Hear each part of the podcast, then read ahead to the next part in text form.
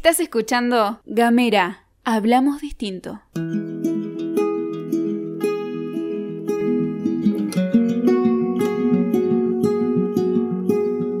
Mi nombre es Gabriel Ramonet y lo que sigue es Nosotros los Fueguinos, un podcast sobre la búsqueda de la identidad cultural en Tierra del Fuego.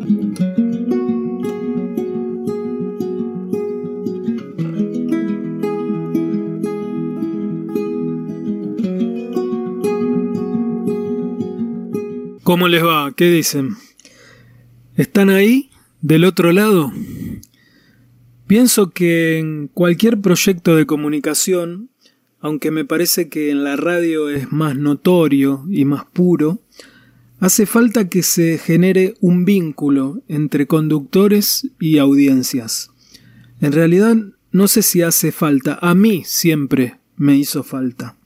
Como oyente de programas de radio y ahora de esta especie de hijos menores que son los podcasts, no me alcanza con el que viene, se sienta, dice lo suyo y se va. Y lo mismo me pasa desde este lado del asiento. No hablo de crear una relación de amistad, ni tampoco de algo sentimentaloide, nada de eso, pero sí de una relación radial. Está bien llamarla de esa manera, me parece. Yo les cuento algo de lo que soy ustedes me devuelven algo del otro lado. En el medio algo se forma, una complicidad, una familiaridad, un nexo quizá entre perfectos desconocidos. Es por eso que en esta serie ecléctica de encuentros virtuales, iniciados con la excusa de la búsqueda de la identidad social de los fueguinos y mezclada de vez en cuando por algunos textos literarios, siento la necesidad hoy de contarles esta historia. Hoy traté de acordarme cómo llegué a Hernán Casiari. Me parece que fue leyendo primero su cuento llamado Héroes Perezosos, y después buscando y preguntando por otras obras y por todos lados. Entonces no solo descubrí al gran escritor que es Cassiari, sino también a la relación con su mejor amigo Chiri, personaje de varios de sus cuentos, a su enorme decisión de romper con la industria editorial, a la creación de la revista Orsay, a su infarto en Uruguay, a sus columnas radiales, en fin, al mundo Cassiari en toda su dimensión. Como también me gusta de vez en cuando escribir cuentos, un día tomé coraje y empecé a enviarle algunos, sin ninguna pretensión evidente, pero sí con el secreto deseo de que tal vez los leyera, él o su equipo. Pasaron varios meses de silencio hasta que hace algunos días me escribió Chiri, el mismísimo Chiri, que en realidad se llama Cristian Basilis y es el jefe de redacción de Orsay, el proyecto emblema de Cassiari y de Chiri. Le había gustado uno de mis cuentos y quería publicarlo en la actualización digital de la revista, que luego se replica en forma de podcast.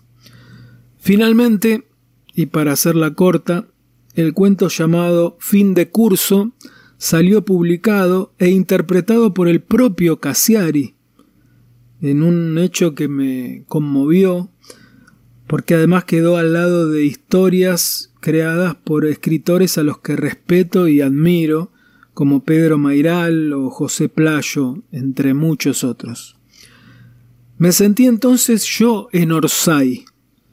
Orsay en el sentido de fuera de juego o fuera de lugar, compartiendo espacio con tipos talentosos, inteligentes, hasta que en un momento decidí también aceptar todo esto como un gran malentendido y disfrutarlo un poco.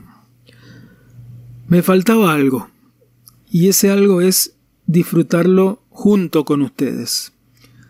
El cuento es, o pretendió ser, una especie de descripción de un fenómeno que me interesa particularmente, que es esa especie de atmósfera que se genera entre los compañeros cuando se acercan los últimos días de clase de la escuela secundaria.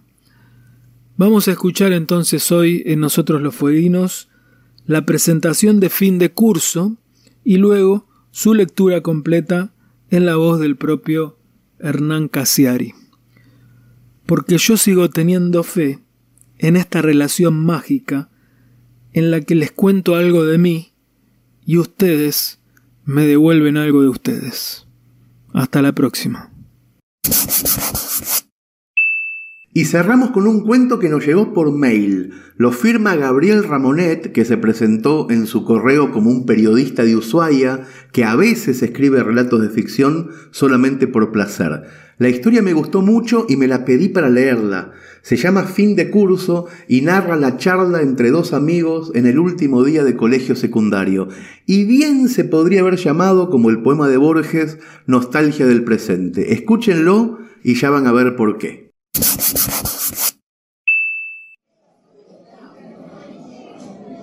La palabra es raro, Plesniak. Estamos raros. Vos dirás que no hace falta llegar a los últimos días de la secundaria para darnos cuenta de que somos gente poco común. Tratame de boludo, tratame de melancólico, lo que vos quieras. Pero yo te digo que estamos raros. Y si no, fíjate, hora libre, patio, sol. Las minas de cuarto dando vueltas por el colegio. Mirá Gabriela, la del culo perfecto. Mirá Gabriela. Déjame dormir, Ramona. Mirá Gabriela. Y nosotros tirados acá como dos pelotudos mirando este árbol, como si fuera la última vez que vamos a estar abajo de la sombra de este árbol, como si se terminara la vida cuando dice todo el mundo que está por empezar. Ramona, ¿me dejas dormir un poco, por favor? Te lo digo en serio, boludo. Volví a casa a las 4 de la mañana. Mirá este árbol, Plesniak. Mi viejo no me dejaron faltar. La verde nos bendijo a todos quedándose en su casa y lo único que me falta es escuchar tu teoría sobre el futuro. Déjame dormir. No le digas la verde. ¿Ves que somos crueles? La mina tuvo la desgracia de usar una vez en su vida un bronceador vencido y nosotros la bautizamos la verde para siempre. Igual más que verde había quedado violácea. Pero es buena profesora, Plesniak. Podrás decir que es un poco áspera, que no se ríe nunca, pero educación cívica aprendimos. Y sin embargo, ahí la tenés, condenada a ser la verde, por el resto de la eternidad escolar. A nosotros nos va quedando poco igual de esa eternidad escolar. Ramona, te digo en serio, ¿me deja dormir? ¿Viste que hay una tendencia a llamarnos por los apellidos en la escuela? ¿De dónde vendrá eso? A vos nadie te dice Alejandro. ¿Por los apellidos o por los apodos? A mí cuando me empezaron a decir Ramona no me causaba gracia. Hasta que un día que estábamos en la canchita del fondo jugando al fútbol y Dambrico gritó, Ramona, centro, Ramona. Y mientras miraba la pelota volar hacia el área entendí que ahí no había ningún chiste, que me estaba diciendo Ramón en serio. Sentí como un afecto, una cercanía. No me estaba cargando, ¿entendés? Me estaba nombrando de una forma singular, me estaba dando un lugar. Y desde ahí empezó a gustarme el sobrenombre. Ramona, ¿me dejas en paz? Se termina, Pleñac. Se termina. ¿Vos te acordás lo que le hicimos en segundo a la profesora de técnica del estudio? Sí, Ramona, me acuerdo, yo estaba ahí. Y cuando le contamos al infumable de planes un chiste que no tenía sentido y nos reímos como locos, ¿te acordás? Y vos decís que ahora estamos raros, ahora estamos raros. Esto viene de antes, somos raros. No, no, no, no, no. No lo digo por eso. Fíjate la ventana, la de primer año. ¿Qué decimos siempre de esa ventana? ¿Que es una mierda? Exacto. Es vieja, está despintada, está medio oxidada, parece que se está por caer, no sé por qué nunca la arreglan, pero ¿sabes qué, Plesniak? Hoy esa ventana nos saca una ventaja a nosotros. Ella va a estar ahí el año que viene, pudriéndose más todavía, o capaz que arreglada, pero va a estar ahí. En cambio nosotros, andás a ver, nosotros. Me acabo de convencer de dos cosas, Ramona. La primera es que no voy a poder dormir. La segunda es que en lugar de periodismo tendrías que estudiar arte dramático, teatro, no sé, esas boludeces. No soy yo, Plesniak. Mirá a Laura Santiago. ¿La ves? Buena mina, agradable, pero su promedio de puteadas por conversación es superior a la media, tiene carácter fuerte, cero afecto. ¿Cuántas veces te abraza o te da una palmadita en el hombro, Laura, Santiago? Y mira Laura, desde hace una semana que está así, dócil, comprensiva, de cualquier boludez hace un chiste, lo abraza el polaco, boludo. Mirá, igual no es ella, somos todos, Plesñac, es como si nos hubiéramos dado cuenta de que queda poco. Donde antes veíamos defectos, ahora descubrimos pequeños destellos de personalidad. Nos tenemos como más paciencia. Nos estamos despidiendo, Pleñac. Y lo peor es que no todos se dan cuenta que nos estamos despidiendo. Menos mal que vos te diste cuenta, Ramona. Si no te dabas cuenta vos, estábamos al horno. Tengo una teoría, la estuve pensando mientras dormía, boludo. En la memoria estuve pensando. ¿Cómo funciona la memoria? ¿Por qué nos acordamos de algunas cosas y de otras cosas no nos acordamos? ¿Por qué nos olvidamos de hechos que pueden ser claramente definidos como importantes y recordamos algunos que cuando sucedieron parecían insignificantes? ¿Te digo mi conclusión? No me importa. La verdad es que no sé cómo funciona la memoria, pero estuve preguntando a mucha gente y todos se acuerdan de los últimos días de clase del secundario. No es que se acuerdan así nomás, tiran detalles, fechas, nombres, anécdotas. Le brillan los ojos cuando hablan, saben todo, se acuerdan en serio. Por eso empecé a prestar atención, Pleniac. Porque de estos días no nos vamos a olvidar nunca. ¿Me entendés? O no, por ahí nos olvidamos de todo en 10 minutos. Por ahí si te veo en un año ni te saludo. En un año no sé, pero imagínate en 10, en 20 años. ¿Vamos a ser perfectos desconocidos? ¿Qué va a quedar de todas estas relaciones? El otro día Roberto Picar, en la hora libre de geografía, propuso que nos volviéramos a ver después de 20 años. No es que no nos pudiéramos ver antes, sino que estableciéramos una reunión para dentro de 20 años exactos, una fecha, un lugar, todo. Es más, decía que cada uno tenía que escribir una carta ahora contando cómo se imagina que va a estar para esa fecha casado, soltero, recibido, con hijo, pelado, gordo, feliz, frustrado. Él decía que iba a conservar todas las cartas hasta el momento del encuentro y que recién ahí se las podría abrir y leer. ¿Y qué pasó? No, no prosperó. Casi todos dijeron que no querían imaginarse el futuro y además sospechaban que era una joda de picar para abrir todas las cartas en el viaje de egresados. Algunos, algunos les había parecido bien. Laura dijo que se imaginaba profesora de educación física, casada, con dos hijos. Roberto jura que no se va a casar nunca. ¿Vos qué hubieras puesto en la carta? No sé. ¿Cómo que no sabes? ¿No pensás en el futuro? Mm, en la ventana me quedé pensando. Tenés razón. Ramona va a estar ahí el año que viene en la ventana y nosotros no. Pero van a quedar los recuerdos. Vos dijiste eso, ¿no? Sobre todo los últimos días. Y en ese caso yo elijo los recuerdos. Son como más duraderos que la ventana. Ahí me cagaste, Pleñac. me voy. ¿A dónde vas? Me lo voy a encargar a Gabriela. ¿Ahora? ¿No querías dormir? Nada, me convenciste, boludo. Quiero guardar en mi memoria algo que de verdad valga la pena. No te vayas, boludo, quédate. Gracias, Ramona. Ay, no sabes lo que te agradezco. Pleñac, volvé. A Gaby no, Pleñac, a Gaby no que ese recuerdo iba a ser mío.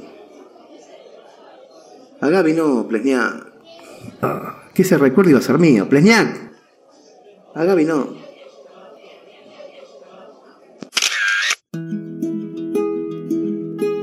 Mi nombre es Gabriel Ramonet y esto fue Nosotros los Fueguinos. Nos despedimos escuchando a Ignacio Boreal y su tema Mi Pueblo.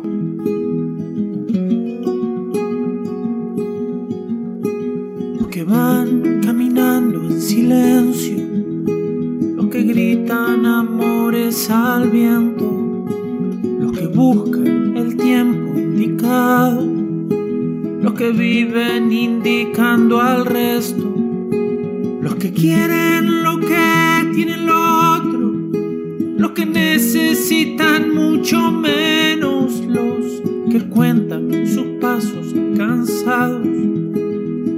pierden la cuenta del tiempo.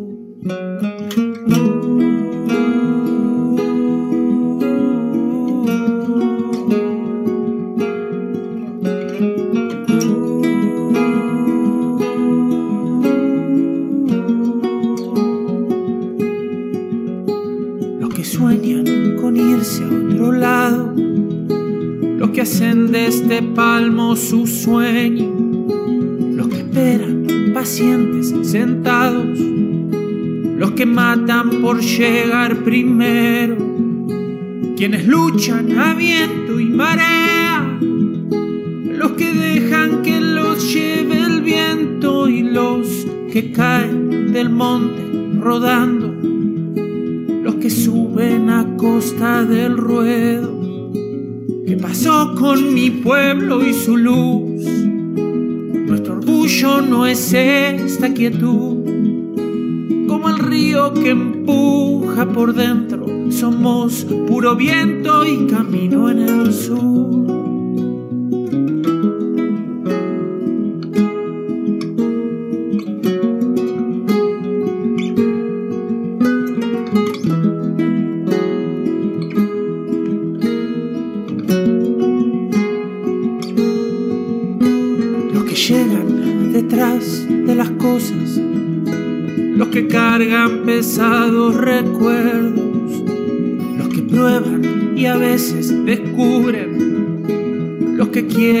Tapar el acierto, los que sienten el paso del tiempo, los que callan y sufren por dentro y los eternos caídos del mapa y esa inercia salvaje del peso ¿Qué pasó con mi pueblo y su luz?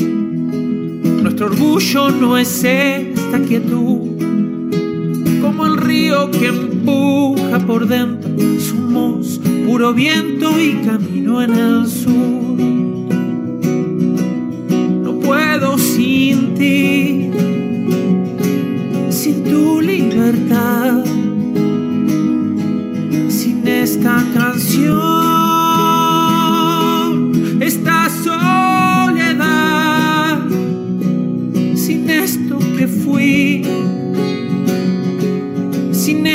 que soy, el impulso ciego que empuja mi voz, el impulso eterno que empuja la voz. ¿Qué pasó con mi pueblo y su luz? Nuestro orgullo no es esta quietud, como el río que empuja por dentro. Somos puro viento y camino en el sur. ¿Qué pasó con mi pueblo y su luz? Nuestro orgullo no es esta quietud, como el río que empuja por dentro. Somos puro viento y camino en el sur. Somos puro viento, como el tiempo se va en el sur.